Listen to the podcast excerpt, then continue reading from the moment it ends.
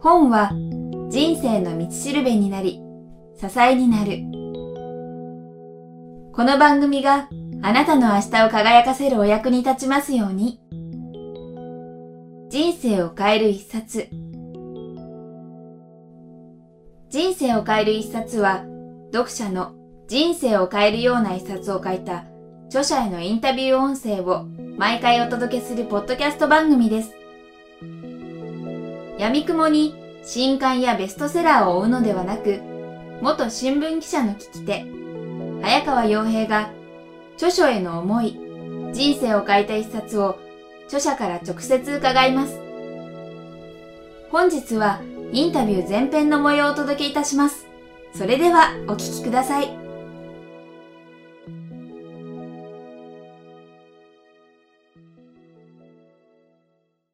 皆さんこんにちは。番組ナビゲーターの菊田早川洋平です。ポッドキャスト人生を変える一冊。今日は第105人目のゲストをお迎えしております。経営戦略コンサルタントで運の専門家でいらっしゃいます松永修学さんをお迎えしております。松永さんよろしくお願いします。はい、よろしくお願いします。ということでですね、今、松永さんお迎えしておりますというふうに申し上げたんですが、実は私お邪魔しております。はい。はい。東京のナイジェリア大使館の中にですね、松永さんのオフィスがあるんですけども、私初めてあの、生まれて大使館の中に入りました。なかなか ある機会ではないので。そうですね。はい、非常に面白いですというのもあれなんですけど、実際まあ今日フォーカスさせていただく本がですね、松永さんのご著書でもあります、運の管理学という本について、そして松永さんご自身のパーソナリティについてもいろいろとお話を伺いたいと思うんですけども、早速なんですけども、松永さんご自身のプロフィールをご紹介させていただきたいと思います。はい。松永修学さん、岐阜県生まれ、経営戦略コンサルタント、運の専門家、ラックマネジメントフォーラム代表でいらっしゃいます。19歳の頃より、諸葛孔明が活用したという行動術、鬼門遁甲、そして風水、市中水明などの運命学を学び、東洋医学、哲学、心理学などについても研鑽を重ねていらっしゃいます。脳科学や心理学、環境科学と風水を融合した風水環境学、そして鬼門遁甲などの運命学と科学を統合した独自の理論体系、ラックマネジメントを駆使し、上場会社をはじめとする経営者や政治家、さらには一流のスポーツ選手やアーティストを数多く指導されていらっしゃいます。著書も多数書かれていらっしゃいます。ということでですね、今回松永さんにお話伺いますが、フォーカスさせていただくのはこの講談社から発売している、運の管理学ということでですね、はい、やはりタイトルを最初に見たときに、え、はい、運って管理できるのっていう、私、あまりそこの辺は正直全然強くないので、まずそこで、運と管理って全然実はピンとこなかったんですけども、このあたりも含めてですね、まさにそこはラックマネジメントっていうことだと思うんですけども、改めてなぜ運は管理できるのかというところからですね、松永さんの直接お聞きしたいなと思ってます。例えば、有名になればなるほど、はい、家庭が崩壊していたりね、お金持ちになればなるほど、家族に難病者が出ていたりね、あるいは本人自身がマイケル・ジャクソンのように早く死んでしまうとか、美空ひばりも石原裕次郎も52歳で亡くなってる。マイケル・ジャクソン50歳で亡くなってる。つまり、自分の富と名声と呼ばれる運を命とすり替えてる。つまり、生命運という命の運を抜いて、それを自分の有名な方向性、豊かになるお金持ちになっていく方向性に使ってしまっているという。はい、つまり、家族の運とかね、を抜いて、その上に自分の夢が実現しているということが多いんです。ですから、お金持ちの人とか有名人とかを紐解いてみると、決して彼らは幸せな生き方とは言えないであろうという生き方が現実的に起こっているんですね。例えばある有名企業でも家族の人が殺されるとか、あるいは有名になって子供が誘拐されるとか、こんなことが起こっている。これは運が管理されていない。つまり運をお金儲けとか有名とか知名度とかそっちばっか使っちゃって、自分の健康運であるとか、はい、精神運であるとか、こういったところの分が足りなくなって、バランスの悪い生き方が起こっている。そして運を使い果たしてしまうということが多いんです。若い頃有名で、最後、もうどうしようもない人生にドロドロになって亡くなったとかね、ミスボラシクトって表現悪いんですけども、なんか情けない、あれだけの人が、こんな最後人生、末路悪かったのってね。これはまさに運を使い果たしてしまった。運は、情報を持ったエネルギーとして私は捉えているわけです。はい、そしてそれをうまく家族とか健康とか精神とかビジネスとかに上手に分散してバランスよく使えて初めていい人生になるんです。はい、だから不幸な成功者なんてどうするんですかと。幸福な成功者であることが目標なんでしょうと。これが実現したいんでしょうと。金持ちになって早く死にたいのと。有名になって家庭ボロボロになりたいのと。これ価値がないでしょうと。だから運を管理する。はい、人生は運と能力、はい、運と実力、能力イコール実力、はい、運と能力でできているんだということなんですね。だから運を高めること、実力を高めることは必要ですし、そして要件によって、ね、これは運を何パーセント必要するか。スロットルマシンはどうですか？これ。ガチャンってやる。だいたい運100%でしょうと。実力いらないでしょうと。でも、将棋になったらどうですかと。はい、実力7割、8割いるでしょうと。運2割、3割でしょうと。で、今の自分のやってる仕事にいい結果を出すのに、実力だけでいい結果出ますかと。もし出るというなら、企業においても、企業目標を立てて、それがみんな達成されるはずなんですけども、途中で様々なハプニング、はい、それから不運とかしか呼べないような出来事に出会って達成できないこともあるでしょうと。つまり、目標達成には、運というものと実力というところの、この二つが要素として管理しなきゃならない。実力にしても、例えば野球のピッチャーがね、はい、最初の登板から全力で投げてたら9回持たない。そうですね。ね。どこで緩急をね、緩く投げたり、わざとボール投げたり、するようなことが管理してるわけです。常に速い球ばっか全力で投げたら3回と持たない。はい、管理するというのはそういうようにバランスよくここに運を使う。これはもうちょっと実力をたくさん出して運をちょっとしか使わないとかね。いつもワクチとか勝負師みたいに、仮に運ばかり必要なところで運ばっかり使ってたら、きっと早く死ぬ。なるほど。確かに有名な方ほど、やっぱりなんで死んじゃうのみたいな人いっぱいいますよね。そうですね。なるほど。先ほどプロフィールでもご紹介したんですけども、やはり私すごい印象的だったのが、運っていうとどうしても最初から決まっていて、うん、自分ではもうよく引き寄せるとかいろいろ言いますけど、やっぱりなんかいかんともしがたいイメージがあるんですね。うんうん、で、まあそんな時に、この中でも先ほど、うん、まあ脳科学や心理学、環境科学と風水融合した風水環境科学というふうにですね、やはりこの言葉がすごく私の中には印象的だったんですけども、このあたり、その脳科学とか心理学も絡めて、体系を作られたと思うんですけど、ええ、このあたりも少し教えて例えば運を鍛えると。運は、わかりやすく言うとね、流れだと思ってください。流れ。ゲームでもサッカー見てても流れがあるんですよ。ありますで、どこで流れが変わるか。車立てのテニス見てても、バレーボール見ても、流れがある。はい。そして監督はその流れを読み取って、そして選手を交代させたりする。そして誰を起用するか。例えば野村監督なんかと以前お話しした時もね、えー、野村監督はこんなこと言ってました。誰が今運がいいのか。これだけを見ていると。つまり、運の強い人を真っ先に活用しないといけないし、昔でもサッカーでゴン中山選手が出てくると流れが変わったりするわけです。サッカーの試合運びとかね。これが運の彼自体が運だったわけですよ。はい、だから運というとなんか不確かで分かりづらいんですけども、流れを感じれば運が分かるよと。見えないけども我々に影響を与えるある種の力を持ってるということで、情報を持った力だというふうに理解すればいいと思うんですけどね。うん、なるほど。確かに私もずっとサッカーやっていて見るのもやるのも好きなんで、ね、やっぱ流れあるでしょ？非常にわかりやすいですね。はい、流れが変わる視点。一生懸命やっても勝てない時があるわけ。確かに。なんかついてないっていうのあるでしょう、はい、と。すぐポストに当たっちゃったり。そうそうそう。ねたまたまそこで風が吹いてきたりね。何らかのハプニングということが、常に人生には関わってくるんですよ。はい、だから運というものに目を向けていないと、やっぱいい結果が出ない。最近でも不幸なことに岐阜で建物を解体してる、パン倒れて亡くなっちゃって気の毒な人いるんですね。本当に、あれでも1分、あるいは1秒、数秒ずれていたらどうなっていたんだろうなとかね、いうことを考えたときに、世の中に運というものがあるということを認めざるを得ない。じゃあその女子高校生がね、何かやったのとなんか過失があったんですかと。何もないね。でねでも、人生は容赦なく、様々な出来事をして望んでないことでも起こってくるの。それで大事なことは、運を鍛えるということが必要。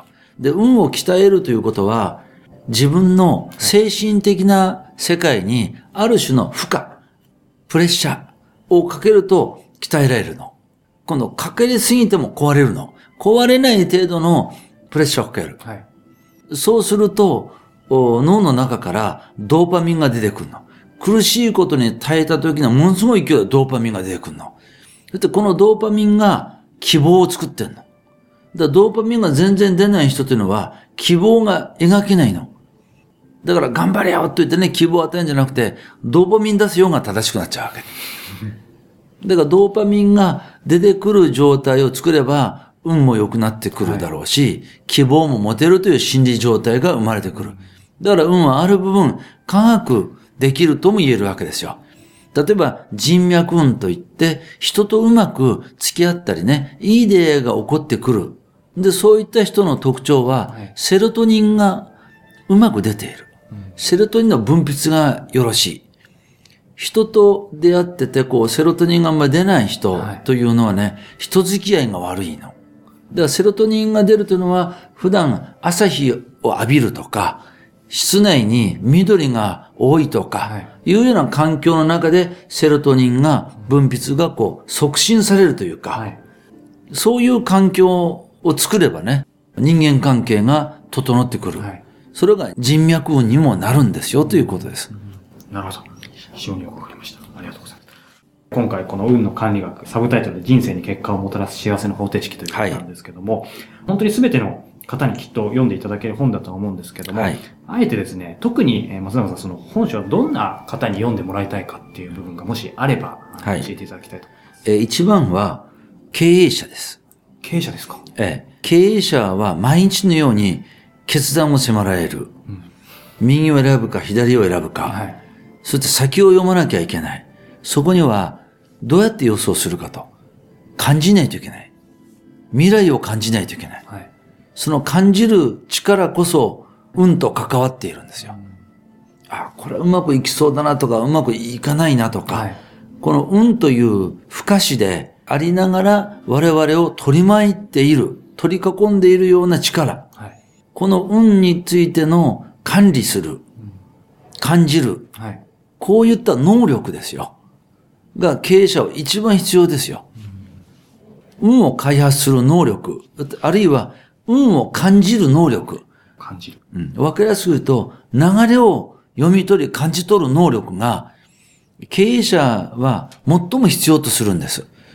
自分自身が判断して、自分自身が決定せねばならない。それによって、多くの人を巻き込んでいくという立場にいるわけですから、はい、リーダーになる人、経営者以外でもリーダー的な人物の人は、絶対にこれを読んでほしいと思います。うん努力だけで結果が出ない。誰かの言いなりになって、従っているだけで結果が出る時代ではない。運をも味方にしなきゃならない。なるほど。ありがとうございます。この運の管理学の中でですね、そもそもやはり今、冒頭でお話伺ったような、運とは何なのか、なぜ管理できるのか、このあたりも書かれているんですけど、やはりその中でですね、読者の方がすぐ実践できるような運を良くするための行動習慣だったり、そういったこともたくさん書かれているんですけども、はい。すでにこの番組聞いてるリスナーの中にはですね、きっともうすでに松永さんの本を読まれている方もいらっしゃると思いますし、はい。当然まだ読んだことない方もいらっしゃると思います。ですのでですね、あえて今日はですね、リスナーの方がまあすぐに実践できるような運を良くするための行動習慣で、かつ本書には書かれていないものを教えてくださいという少しあの、わがままな質問というかですね、あの、お願いをさせていただきたいと思ってるんですが、いくつか挙げていただけますか？はい。まず、運を良くするということと、運を悪くしないという、これ以上悪くしないという考え方も必要だということですね。まず、運を良くする一番のポイントはね、はい、どんなことでも自分が成長するであろうという考えを持った関わり方で接することです。どんなことでも。そう、どんなことでも自分の成長につながっていくような関わり方を作ることです。はい、そうすれば運が良くなる。うん、例えば、成長しない三つの考え方っていうのがありまして、これが不運を作り出すんですよ。その一つは、焦る。だから焦らないことです。なるほど。焦らない、はい、嘆かない、批判しない。みんな耳痛いと思います。僕も含めて。一番が焦らない。二、はい、番が嘆かない。三番目は批判しない。うん、これを守れば、はい、まずこれ以上運が悪くなることはない。あなるほどまず防波堤を作っとけと。はい、この三つで。うん、そして、幸運に出会う力。はい、それはまず行動する。吉凶どうより生ずといってね、動くことによって、いいも悪いも起こってくるんですよと。はい、まず第一行動する、はい。そして相手を受け入れる。受け入れる。それから三番目、好奇心を持つ。はい、これが幸運に出会う力を高める方法です。はい、そして最も最後の麻雀じゃないです。引きを強くする。引きを強くするというのはやっぱり一流の人に出会うことです。それと、生まれて初めてということに出会うことです。生まれて初めて大使館の中に、ね、来ましたとか、こんな美味しいもの生まれて初めて食べましたとか、こんな人に生まれて初めて会いましたとか、はい、生まれて初めてという体験はね、引きを強くする、うん。で、その生まれて初めてのレベルが高ければ高いほど引きが強い。だから一流の人と会えるということもね、やはり引きを強くする。うん、そして、だんだんと自分の世界をね、はい、広げていかないと、運は広がりを見せない。うん、運も成長させないといけないの。はい、それには人間も成長しないといけないの。うん、そのためには少しずつ自分の限界を知って超えていくという。無理に超えると壊れる。はい、だから自分の限界を知って少しずつ超えていく。そして2番目として人との絆を強くする。で、3番目として人生観を変えていく。はい、この3つが成長路線なの。うん、だから運は自分を成長路線に乗せる最大の力だと。はい、今の日本は成長路線に乗ってるんでしょうかと。そう乗ってると思う人は少ないかと思いますね。そうですね。だから国家が成長路線に今、まあ、乗ってなければ自分だけでも乗れと。つまり自分を成長路線に乗せることが、等しく相手を成長路線に乗せることになる。持っているものは与えられるしね。自分に起こったこと、素晴らしいことは相手にも起こってほしいと思うし、これらが共鳴していくと運が高くなってくるんですね。なるほど。だから住んでるところが一番重要だとでも思いますよ。住環境ですか？ええ。例えば、ただいまと帰ってきてね、散らかっている。もうそれ自体で何もしたくなくなる。つまり自分の意欲を奪うもの、自分の成長力とか、高まっていこうとか、意欲を奪うものは全て自分から運を奪っていく。幸福を奪っていく。だからまず片付けようっていつも言ってるんですね。部屋を片付けなさいと。そして窓からいいものを見なさいと。窓から墓場はダメよと。ね、窓から何が見えるのか。無意識に入ってくるものは全てインストールされる。はい、なんか落ち込んだり悩んだりしてる時のお墓が見えるとね、うん、あ、死んだらそこ行くのかなとか、ネガティブになるじゃないですか。だからこれは運をなくす。うん、そうですね。オフィスの環境でも窓からあのあんまり日が暮れるところはやめた方がいいとも書かれてますよね。そうですね。で、一日中光の入らないような部屋に住んではいけない。うん、引っ越し。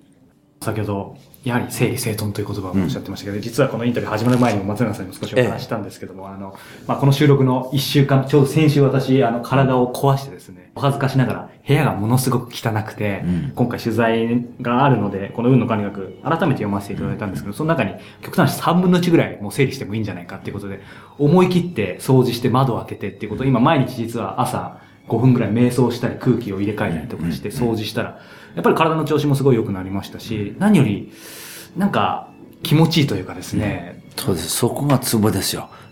だから私はいつも心がけていることが一つあってね、あの自分の気分を悪くする人、物、場所にはなるべく近寄らない。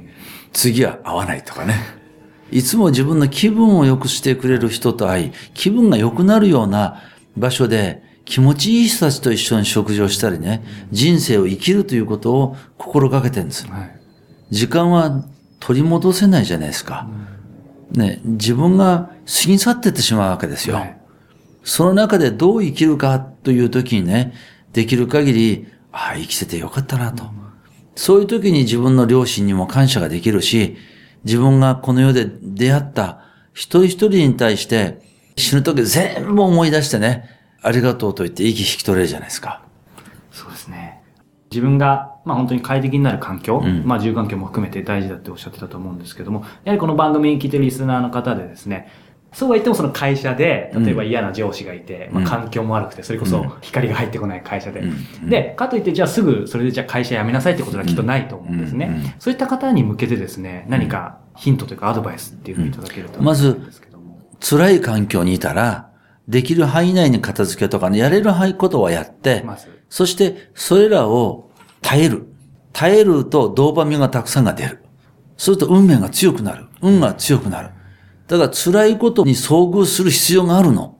うん、辛いこととか死にたくなるようなこととか、一度も出会ったことのないような人は、はい、いい人生を生きる力を持っていない。うん、運命に負けてしまう。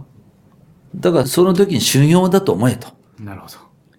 今の耐えるってこともそうです。し、うん、きっとその自分の限界を知ること、そしてそれを少しずつ超えていくこと大事だっていうふうに先ほどもおっしゃってましたけども、はい、その中でですね、私この本の中でそこと少しリンクするなと思ったのが、やはりその運はまあ蓄えられる。うん、そしてそのためには人間の器を大きくすることが大事だっていうふうにあってですね、そしてさらにその自分の分相不相を、を、えきちんと知ることだったと思うんですけど、そもそもやはりその自分の器、まあ文、相、不相っていうのを見抜くことっていうのが、なかなかできそうで難しいなと思うんですけど、そのあたりっていうのは何かヒントそれはね、精神的な目標を自分なりに作って実行してみる。精神的な目標。例えば、精神的に誰かの力になれるとか、はい、あるいは自分自身が成長するとかいうことなんですね。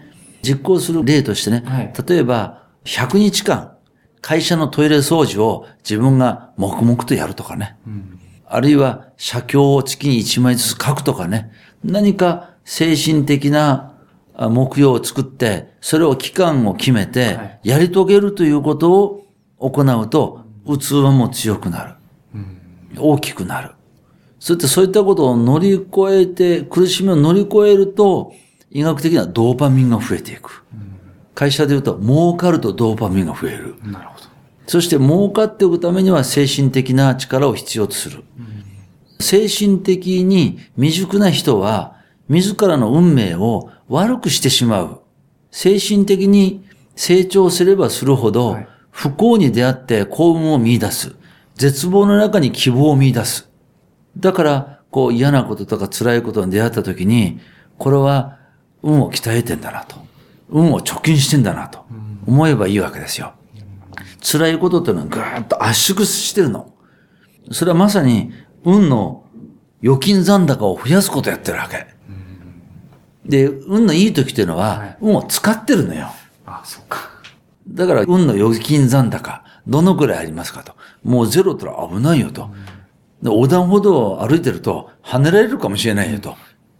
逆に今の話で辛いことがあった時は、うん、まあそれ運の通帳というものがあるとすると、そこにどんどんガシャンガシャンって、そうそうそうまあお金じゃないですけど、そこが入ってる。そうそう、理解しながら耐えて、うんうん、そしてその中で希望を見出せば見出すほど貯金が貯まるの。うん、なるほど、すごいよくわかります。ありがとうございます。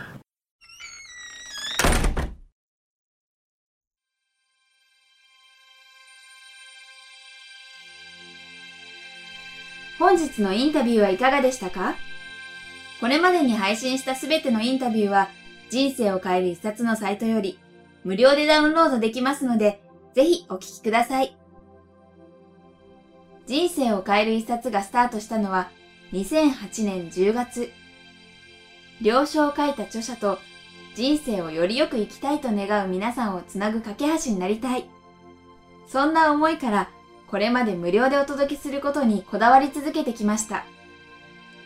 おかげさまで多くのリスナーさんと著者の皆さんに応援していただき、ここまで番組を続けてくることができました。今もなお無謀と言われる無料配信ですが、今後も一人でも多くの人に届けたいとの思いから、できる限り継続していきたいと考えています。キクタスでは、そんな志に共感してくださる企業スポンサー、個人サポーターを募集しています。人生を変える一冊を通して、スポンサーやサポーターの皆さんとリスナーの皆さん、双方がハッピーになれるような展開になればと思っています。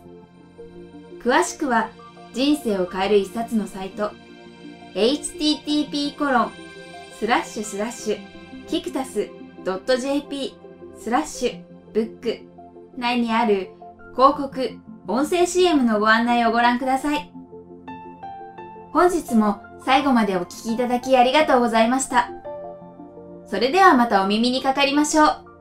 ごきげんよう。さようなら。この番組は、キクタスの提供、若菜はじめ、ご機嫌ワークス制作協力、宮浦清志音楽、清水夏美ナレーションによりお送りいたしました。